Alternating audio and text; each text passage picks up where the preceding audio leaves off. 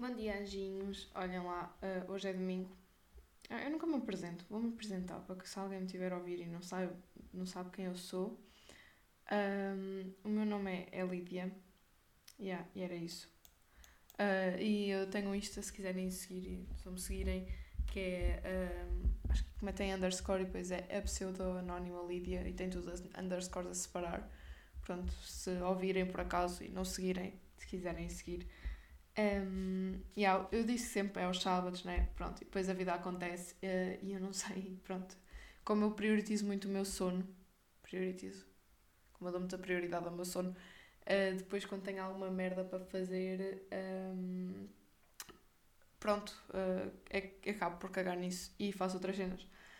Um, e esta semana, pronto, houve um imprevisto um bocado maior, que vai depois levar ao tema que eu vou falar hoje, uh, que basicamente, pronto, o pai do, da minha madrinha, uh, que já tinha 90 anos, faleceu, então eu tive, os meus pais não estavam cá este fim de semana, e uh, para ela não estar aí sozinha até o Algarve, fui com ela, e porque, não é, pronto, a minha prima tem 10 anos, já naquela idade estúpida em que só faz cenas que se lhe apetece, se lhe apetece bater, está sempre a prender o burro. E eu, eu lembro-me quando eu era viúva e eu estava sempre nessa fase, sempre a prender o burro, a minha irmã e a minha madrinha me diziam tipo: Olha, tens ali uma, aquelas argolas, que era literalmente para prender os burros dos cavalos, tens ali uma, podes ir para lá prender o burro. Eu ficava tão chateada. E, mas, e depois riam-se, putas. Um, memórias de infância, be like. Uh, mas, mas pronto, anda assim numa fase um bocado estranha. Então eu fui também com a minha madrinha. Uh, e então, pronto, é assim, eu, eu por acaso, eu nunca tive grandes. Não sei, as pessoas que morreram que eram supostamente próximas, portanto, os meus avós, um, uh, eh, todos eles morreram tipo, em alturas que não, não me fez absolutamente diferença nenhuma, porque eu não os considerava assim ninguém.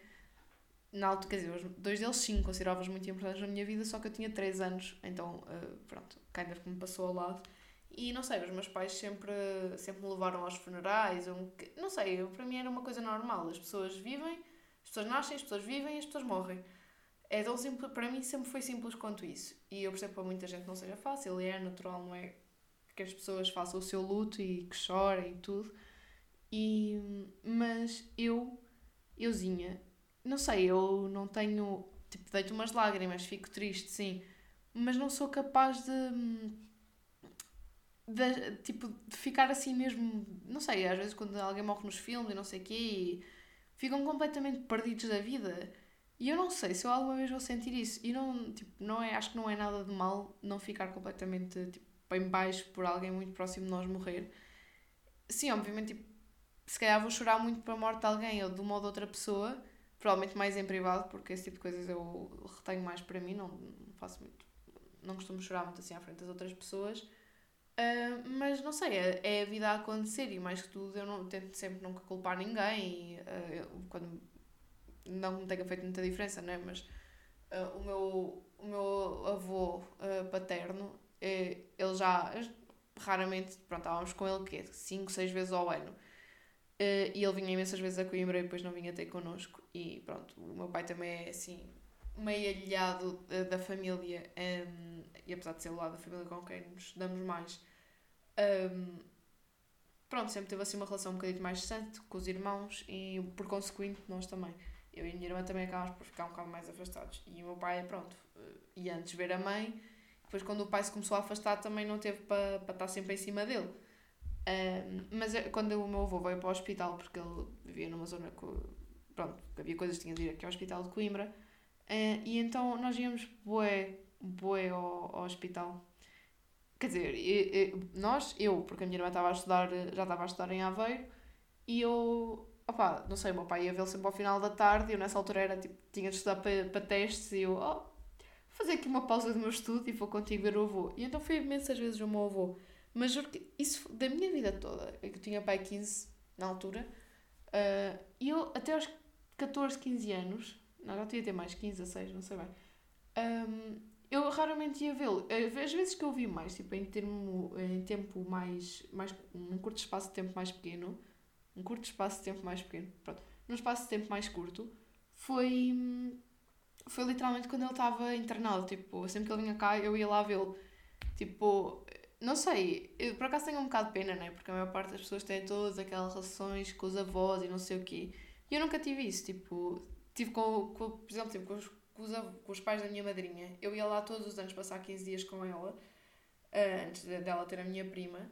E. Porque depois, pronto, uma pessoa perde a paciência, fica mais velha, também tem mais coisas para fazer.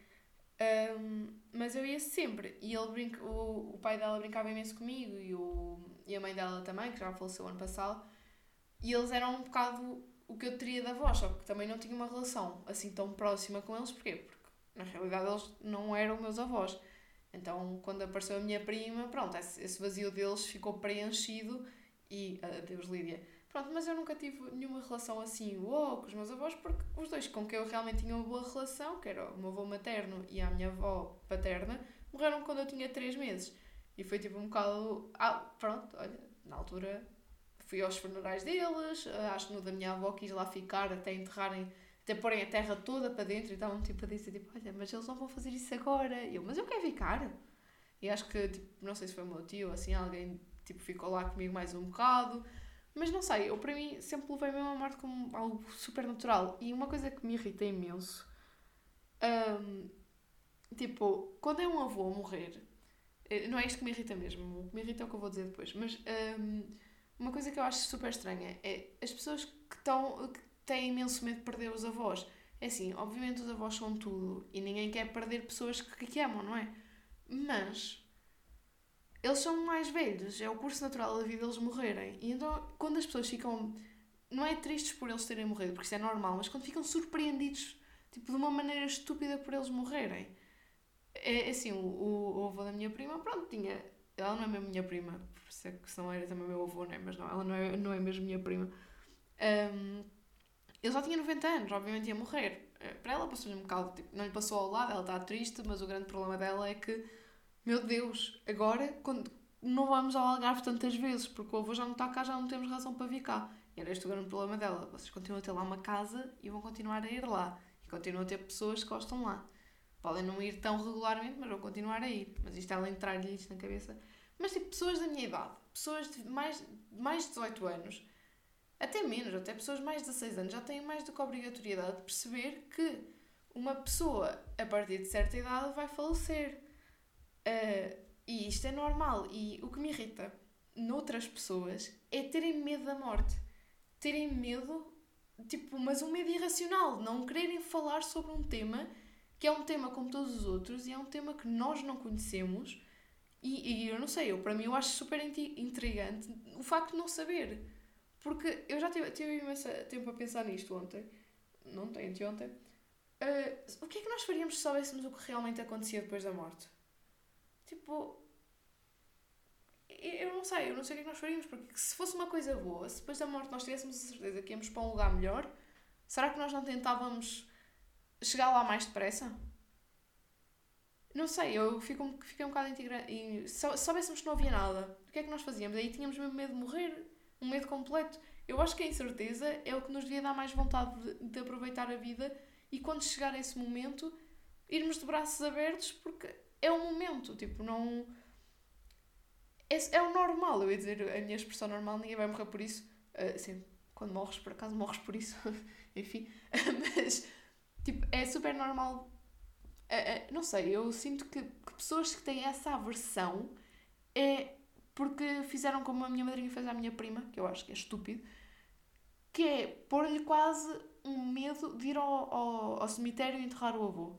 Porque ela ficou, se bem que depois a minha prima disse que não queria ir porque não queria ver a mãe chorar. Pronto, isso até está bem, pronto, não há muito problema. Mas acho que ela é um bocado insensível nesse tipo de coisas. É. Portanto, também não lhe fazia mal. Mas acho que muitas crianças têm um medo irracional da morte porque os pais escondem. Porque, ai, uma criança. Uma criança não pode, ui, saber que alguém morreu. Oh meu Deus, ir ver um corpo. Não há problema nenhum. As crianças são muito receptivas. Tipo, elas sabem que aquilo é normal e eles têm a ver a reação que os pais têm. Se os pais reagirem de uma maneira calma, com um bocadinho de água, reagir de uma maneira calma, mostrar-lhes o que é que acontece, explicar-lhes que é normal, que é uma coisa que acontece, que especialmente às pessoas mais velhas, dizer que ninguém, vai, ninguém no próximo de nós vai morrer agora, não sei, alguém mais novo. Mas pronto, os avós já têm uma certa idade, já estão com o corpo mais frágil, não são como não são jovens, é normal que isso aconteça. Que foi um bocado que os meus pais me fizeram, a mim e a minha irmã. Deixa-me só ver. Deixem-me, salvo seja, eu beberia se eu quisesse. Mas pronto, que os meus pais fizeram isso comigo e com a minha irmã. E a única coisa que isso nos fez, falo por mim, não sei bem o que é que a minha irmã pensa em relação a isto, mas é que é uma coisa normal, é uma coisa natural que vai acontecer a toda a gente. Eu não sei, eu também, assim, agora tenho 20 anos, não é? Em princípio, não vou morrer uh, por agora. Um, mas eu, não, eu acho que quando chegar à altura, eu sinto que não vou ter assim tanto medo de ir. Porque eu estou a fazer tudo aquilo. Porque uma das coisas que eu acho que as pessoas têm mais medo é de se arrependerem. E eu, eu sempre disse: eu, as coisas que eu me tenho mais medo de arrepender é, é de ir para fora, de, de ir, não é estudar propriamente, mas pronto, de ir a fazer várias coisas no estrangeiro. Eu sempre quis fazer imensas coisas no estrangeiro e eu tenho medo de quando chegar a minha hora eu ainda não ter feito nada disso. Por isso, eu até aos 30 quero andar sempre aí a, a fazer imensos projetos fora do, do, do, país, mudar regularmente de país para país, tipo, abrir completamente a minha cultura e se eu não fizesse isso, se calhar eu morria. E isso é lá só uma das coisas que eu tenho mais medo é de culpar outra pessoa por eu não ter feito isso. Por isso é que eu tenho sempre medo de namorar. Um, mas, irrelevante, acho que se eu morresse e não tivesse cumprido grande parte disso, uh, ia ficar um bocado triste. Mas não sei, acho que, acho que de acordo com a minha personalidade ia acabar por aceitar. Também estou a dizer isto e depois posso mudar completamente, não é? mas acho que ia acabar por aceitar porque é uma coisa natural. E eu sempre achei ridículo pessoas. Ai, não me falas de morte! Ui, depois batem na madeira! Tipo, bater na madeira é superstição. Superstição é. Uh, nós sabemos que na nossa, no nosso normal a superstição é um bocado irrelevante uh, e também todos sabemos que vamos morrer. Portanto, morrer, seja de que maneira for, esperemos que sejam sempre sem, sem dor porque não, também não vale a pena Uh, sofrer para morrer deve ser um bocado chato, uh, mas todos vamos morrer. E um, acho que o medo irracional que é inerente à morte e aos funerais e a tudo isso tem muito a ver com o facto de nós não sabemos o que vai acontecer depois. Mas é o que eu disse há bocado, também se soubéssemos o que realmente ia acontecer depois, ah, se calhar também não, era, não era muito agradável. Pronto, eu, eu sinto isto, eu sinto que a morte é um, é um tema que me fascina imenso sempre fascinou desde miúda. Uh, a primeira série que eu vi era tipo uma série de vampiros e eu achava isso muito interessante e depois percebi que vida para sempre também não é ideal, por isso morrer é um ótimo caminho, porque ficar aqui eternamente também, o que é que tem de, de, de bom? Não tem nada de bom ver as pessoas à nossa volta todas a morrerem. Ainda por cima os vampiros ainda se têm de alimentar de sangue, tipo, uh, lol. Um, dependendo das histórias de vampiros. Ah, se calhar faço um podcast sobre vampiros, eu adorava vampiros antes. Um, porque há muitos tipos de vampiros, uh, dependendo da, da cabeça de cada autor. Mas pronto, e depois é, eu acho super engraçado a maneira como cada religião explica a vida depois da morte, porque temos na, os muçulmanos e os católicos que têm, que é, e, e suponho que os judeus também, agora não tenho a certeza e não fui ver, uh, mas têm um inferno, suponho, não, deve, deve ser mesmo, porque pronto, metade dos testamentos da, da religião uh, católica também são os os da judaica, portanto. Um, o que é que eu ia dizer? Ah, pronto. Uh, tem o inferno e o céu. O inferno e o céu, e eu acho que é ridículo. Quer dizer, é ridículo não, porque na mitologia grega que eu gosto mais também é, é meio assim. Uh, mas uh, tem aquela, aquela. que o inferno é horrível, é péssimo, é não sei o quê, e vão. Se portares mal, vais para o inferno. Um, o que é que é portar mal? Uh, porque, de acordo com as Escrituras, Deus não Senhor, eu vou para o inferno, mas muito certamente. Mas, como diz a minha mãe, quem é que quer ir para o céu se os nossos amigos estão todos no inferno? É uma verdade. Uh, e depois que o céu é uma coisa boa, boa e não sei o quê.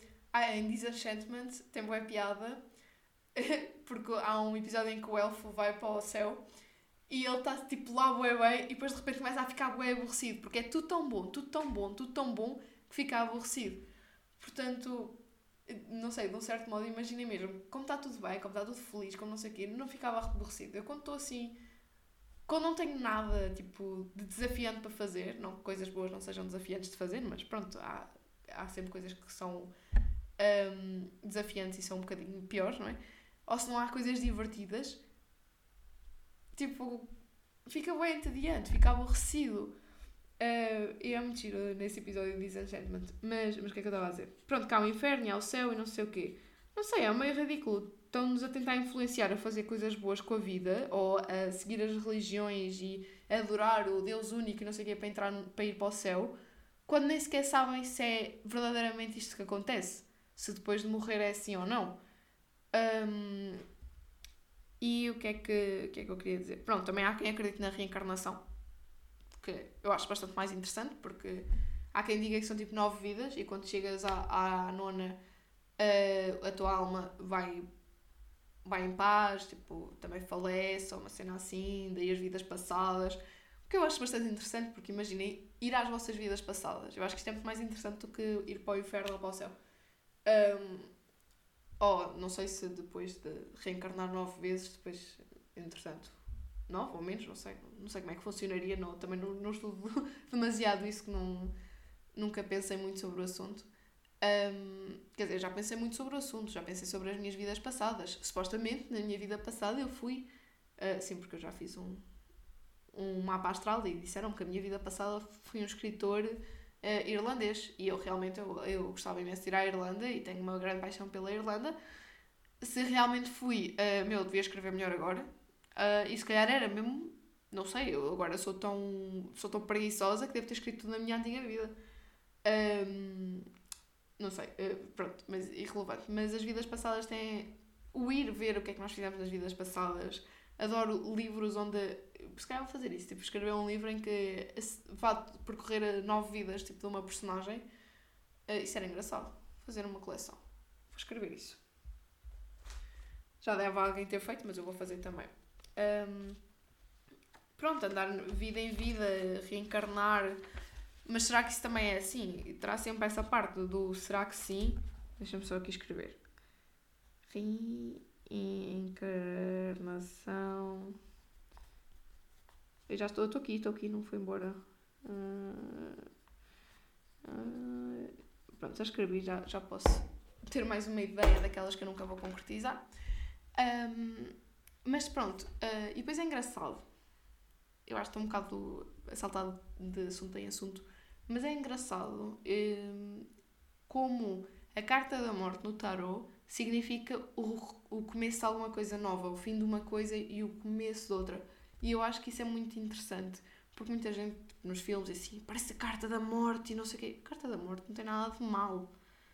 Aliás, nenhuma das cartas tem nada de mal, como, como dizem pessoas que, que eu conheço, um, o tarot tem a ver com a interpretação. Tu estás a falar com a pessoa, vais ali explorando vários caminhos e as cartas todas têm, tipo, imensos significados. Então, na verdade, tu é que segues aquilo que...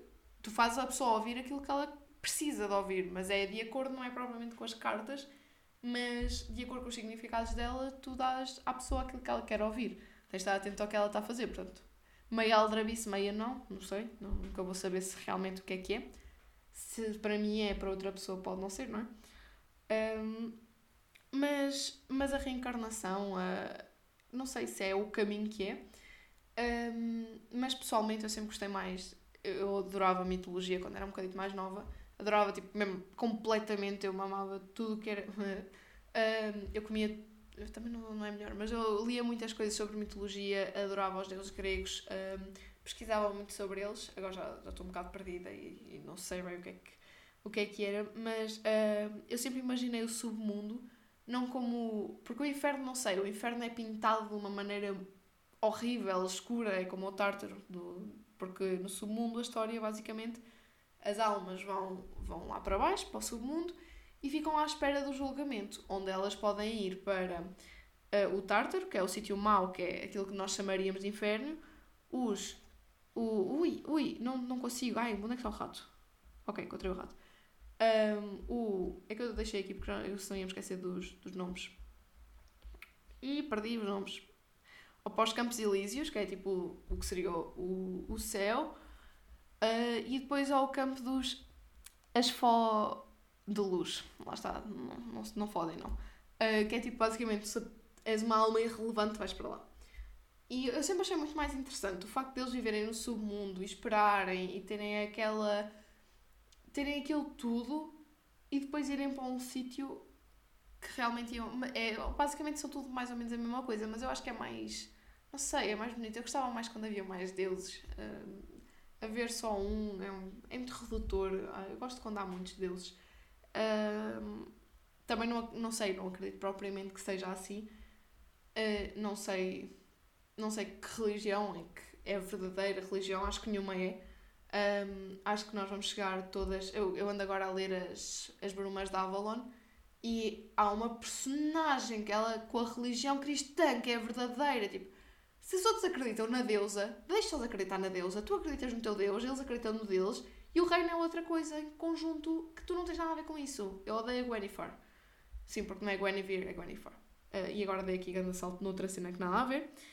Um, mas pronto, há várias visões do que acontece depois da morte. E ninguém vai saber nunca qual é que realmente é a verdade. Portanto, nós podemos chegar a ser fielmente cristãos e depois chegar e quando falecemos, o que é que acontece? Pumbas!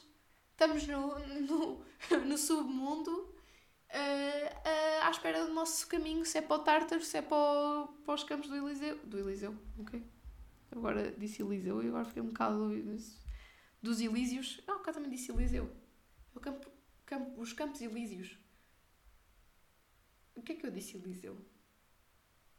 Ai, que mal. Pronto, ignorem, é Campos Elísios. Um, e que os outros são em França. E voltei a perder o rato.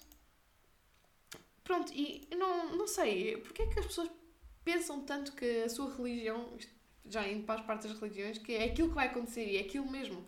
Vocês nunca vão ter a certeza até morrerem, mas como as pessoas precisam de acreditar em alguma coisa, e é assim também não nos podias dizer que iam de certeza absoluta para uma coisa boa, senão só faziam merda durante a vida. Também não se pode dizer que não vai acontecer nada, senão queriam, teriam medo horrível de morrer e também fariam muita merda. Então as pessoas inventaram este conceito de se te portas bem, vais para um sítio eterno maravilhoso, se te portas mal, vais para um sítio eterno horrível. Ou que os gregos fazem uma vida indiferente, vais para a indiferente. De facto, eu acho que é importante esta indiferença, porque senão, indiferença, eh, porque senão, depois também, uma pessoa não fazia nada da vida, nem muito mau, nem muito bom, e depois ia para onde? Era complicado, assim, tem um sítio para onde ir. Eh, mas é um conceito que foi inventado só para as pessoas conseguirem viver e não se fazerem coisas más e uh, incentivar as pessoas a fazerem coisas boas. Uh, mas eu acho que agora as coisas começam a ser irrelevantes porque as pessoas começam a pensar viver agora, viver bem, ser bom para estar bem comigo mesmo, não é para depois da morte uh, ter benefícios. E eu realmente, eu acho que já disse isto antes, mas vou voltar a dizer, porque eu acho mesmo que o mais interessante é mesmo não haver certezas porque alguém pode ter achar que é isto, outra pessoa pode achar que é aquilo e não ser nada a ver. E agora? Um, e yeah, eu também pensei nesta situação. Eu acho que cada alma, cada um de nós, vai ter o destino depois da morte em que acreditamos. Portanto, se eu agora acreditasse numa cena bem aleatória, tipo, que depois da morte eu virava um morango, eu depois da morte era um morango. Estão a perceber? Eu acho, que, eu acho que isto é o que vai acontecer, porque acaba por ser um estado de mente um, se calhar é também na onda da reencarnação, que enquanto a pessoa está à espera para, para reencarnar, uh, está a viver uma coisa completamente diferente. Está a viver aquilo em que acreditou antes de voltar a, a viver. Isto fosse a reencarnação. Ou então simplesmente morremos, desaparecemos e uh, não há nada. Uh, mas eu acho muito interessante, por exemplo, em Lucifer. Nós, toda a gente pensa muito como é que é a tortura no inferno, como é que não sei o quê. E a maneira como estava feito no Lucifer, na, na série, pobre coitado, o anjo caído que sofre, e é muito engraçado porque em Lucifer o Miguel é que é o anjo mau, em vez de ser o anjo bom, e é engraçado, tipo, que quando essa personagem aparece, ele consegue ver os medos das pessoas, ele amplifica os medos das pessoas, uh, enquanto o Lucifer amplifica os desejos e fala com que eles dizem o seu desejo e o outro faz uh, com que diga os seus medos. E Lucifer é muito bom nisso, no, no sentido de mostram outra perspectiva, porque é, nós nunca. Estas histórias podem ser reais, podem ter existido, podem existir esses seres celestiais ou não, mas nós nunca temos a certeza como é que isso vai ser. e em Lucifer um, ele, a perspectiva é completamente diferente. Um, é muito interessante. E a, além disso, a coisa melhor é que no inferno uh, os castigos, que uma pessoa pensa em tortura, pensa que o inferno é horrível e tortura e é tudo mau e é tudo vermelho, que na verdade cada pessoa está a ser torturada pela sua própria mente e a qualquer momento eles se podem libertar. O que isto vai um bocado. Cada um vai para, vai para aquilo em que. Uh, cada alma terá o destino que, que acha que merece. Lá está, eles vão para o inferno e são torturados com as piores coisas que lhes aconteceram na vida, com aqueles momentos em que eles acham que foram ou que sofreram mais, ou que, que a vida deles mudou por causa daquilo, ou algo assim. Um, e uh, Lucifer vale muito a pena por causa disso, tem muitas outras coisas interessantes. Uh, o conceito da série em si de resolver assassínios uh, é um bocado tipo Castle ou outros mentalista, acho eu. Nunca vi mentalista, por isso não sei se estou a dizer certo. Mas tipo aquele Forever um, tem todos aqueles de resolver os mistérios, mas um, mais alguma coisa interessante. Um, e eu acho que Lucifer, obviamente, toda a história em volta, não os assassínios, é, é, que tem piada. Uh, depois há um livro que é espetacular, chama-se O Outro Lado, Uma Vida ao Contrário, que tem. Olha, podia ter procurado como é que era no, para os egípcios. Não sei muito bem como é que é a vida depois da morte para eles. Não, uh, completamente não sei o que é que eles acreditavam. Uh, quer dizer, já deve ter sabido, mas agora não me lembro.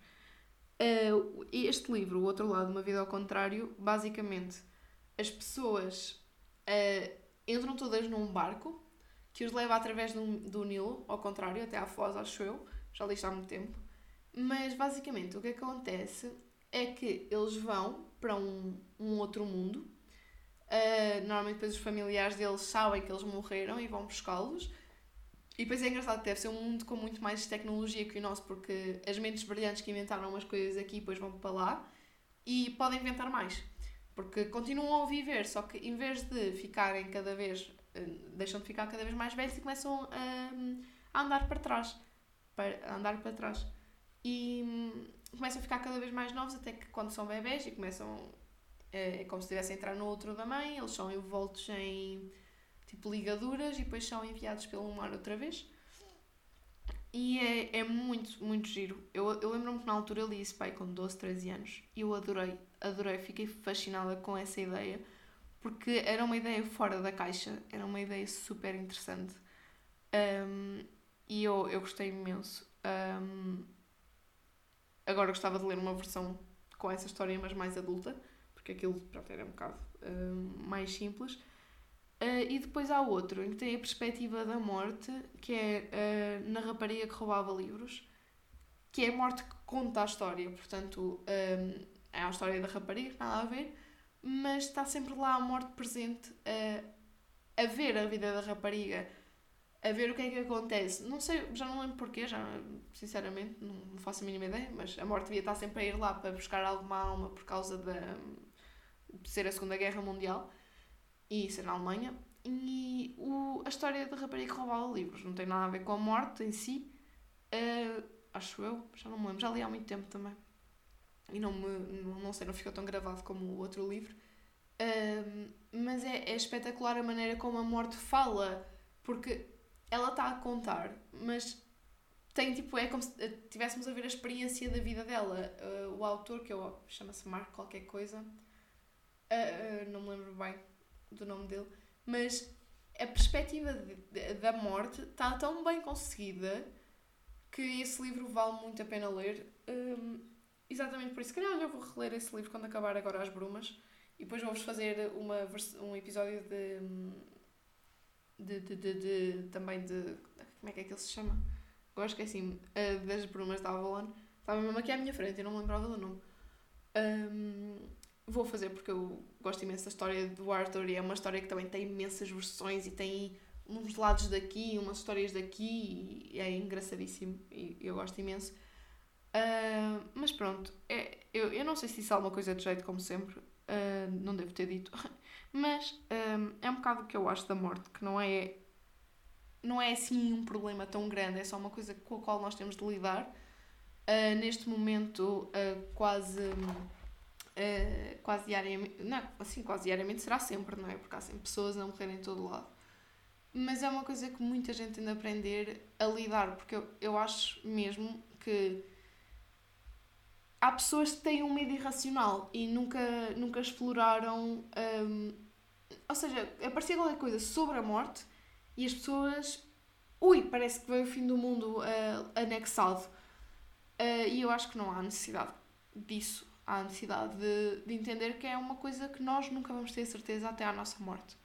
E nesse momento é o momento de descobrir, é o momento de ir sozinhos, é o momento de, de partida, mas é um momento de que é bom, é bom, quer dizer, digo, não sei se é bom para o próximo mundo, não, mas é, um, é uma boa coisa nós estarmos em paz com o facto disso ir acontecer. Um, e obviamente há alturas da nossa vida que vamos estar mais em paz com isso e outras menos. Mas acho que o medo irracional que é que é quase inerente a, a, ao tema da morte, é, é ridículo. E não, não é preciso. Porque é uma coisa que nos vai acontecer e vai. Um, era um pouco isso. Ah, e já agora, eu semana passada disse o nome da atriz que fez a, a Lady Bird. Vai mal, ela chama-se Soroise. Eu não estou a brincar, eu fui ouvir tipo, só um sítio para ouvir o nome e chega-se lá o gajo e diz Hello Soroise! E eu tipo, hã? Isto lê-se assim. Uh, nem sei se estou a dizer bem, mas eu sinto que, é, que era isto do que eu me lembro que eu vi logo no dia a seguir. Portanto, desculpem, eu não saber o nome da rapariga, o nome da rapariga que é muito estranho. Um, e boa continuação. Pronto, esta semana foi sobre a morte. Eu sei que há muita gente que tem um medo absurdo disto, mas pronto. Um, eu, eu gostava de ser mais, saber mais sobre todas as teorias da morte, porque realmente é um tema que me interessa. Mas sei o que sei, não é? E pronto, e foi isto esta semana. Uh, se forem começar as aulas esta semana, boa sorte. Se não, esperemos que não feche nada, porque eu gostava de ir uh, ter aulas a Aveiro, portanto. Tudo à distância, amigos, tudo à distância. Não deem beijo a pessoas que não conhecem ou a pessoas que já não veem há muito tempo. Tudo à distância. Que eu quero ir às aulas.